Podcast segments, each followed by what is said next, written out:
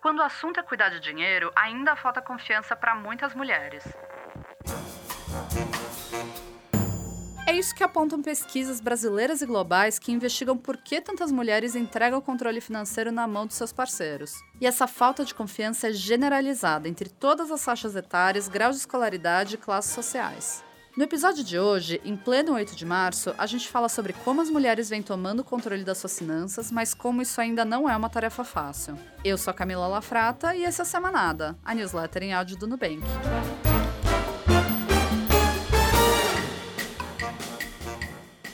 Metade das casas brasileiras são hoje chefiadas por mulheres.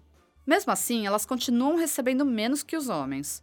De acordo com o IBGE, elas ganham em média 20,5% a menos para exercer as mesmas funções. Um homem branco chega a receber 159% a mais que uma mulher negra com a mesma formação, segundo o Instituto INSPER. Mas tão grave quanto isso é o fato de que as mulheres não se sentem confiantes para lidar com dinheiro, mesmo quando ganham mais. Basta olhar para trás para começar a entender. As mulheres só tiveram direito a um CPF próprio na década de 60. Antes disso, elas não podiam exercer certos direitos, como abrir uma conta no banco. Até 1962, mulheres casadas precisavam da autorização de seus maridos para trabalhar fora. Isso caiu com o Estatuto das Mulheres Casadas, mas assim como em tantos outros casos, mudar a lei não significa mudar a cultura. Laís Nicolodi, mestre em psicologia pela Universidade de São Paulo, conta como esse histórico também explica a sobrecarga feminina historicamente os homens eram os provedores financeiros das famílias, né? Eles que proviam e as mulheres historicamente ficavam dentro de suas casas, é, responsáveis pelos cuidados domésticos e pelo cuidado com os filhos.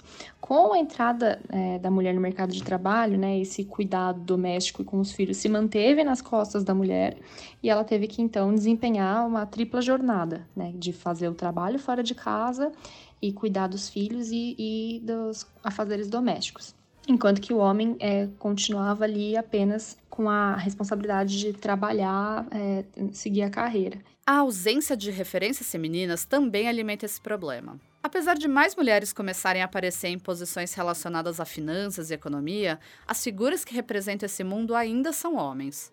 A carga histórica e a ausência de exemplos ajudam a reforçar a ideia de que dinheiro não é coisa de mulher. Para Laís, essa falta de referências vem também da forma como meninas são criadas e educadas.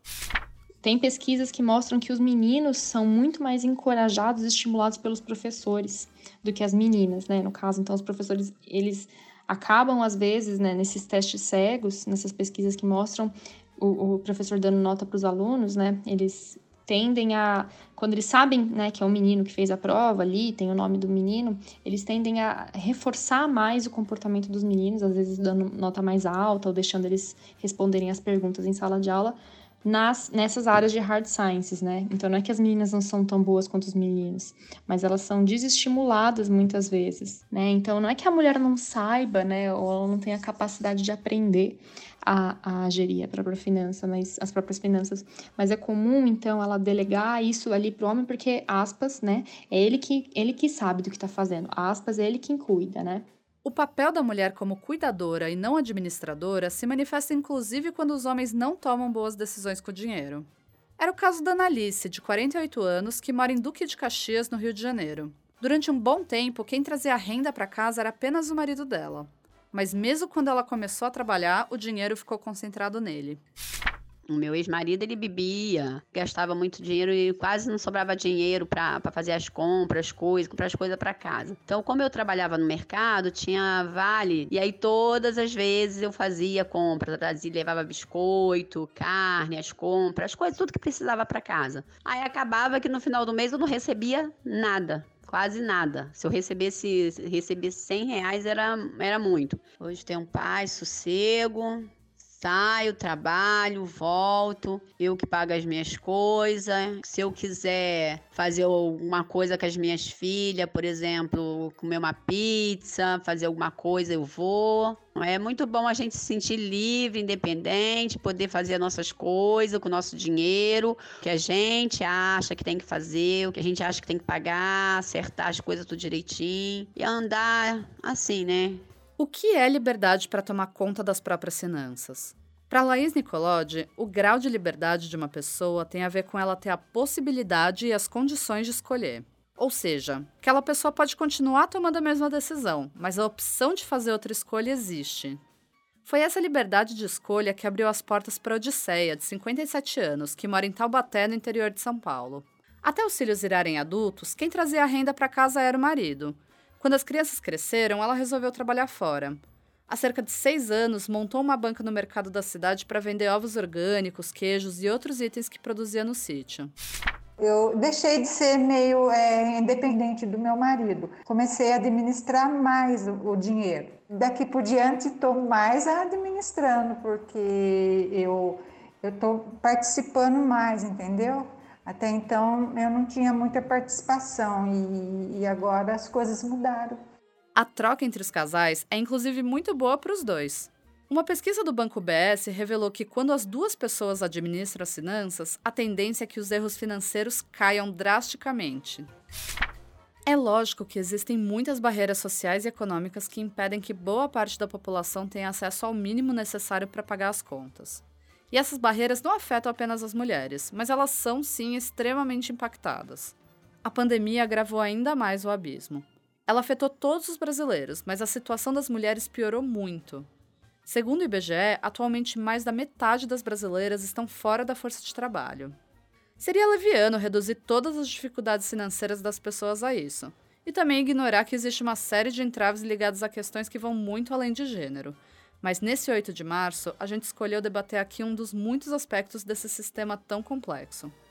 Afinal, falar mais sobre dinheiro entre mulheres é importante.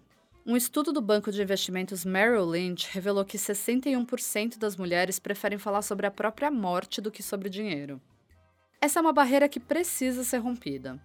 Quando uma mulher troca informações com outras, quando ela vê na TV ou entre suas amigas dinâmicas diferentes da dela, ela tem mais liberdade para refletir sobre as suas escolhas. Falar sobre dinheiro não pode ser tabu, e mulheres têm um papel central em ajudar umas às outras.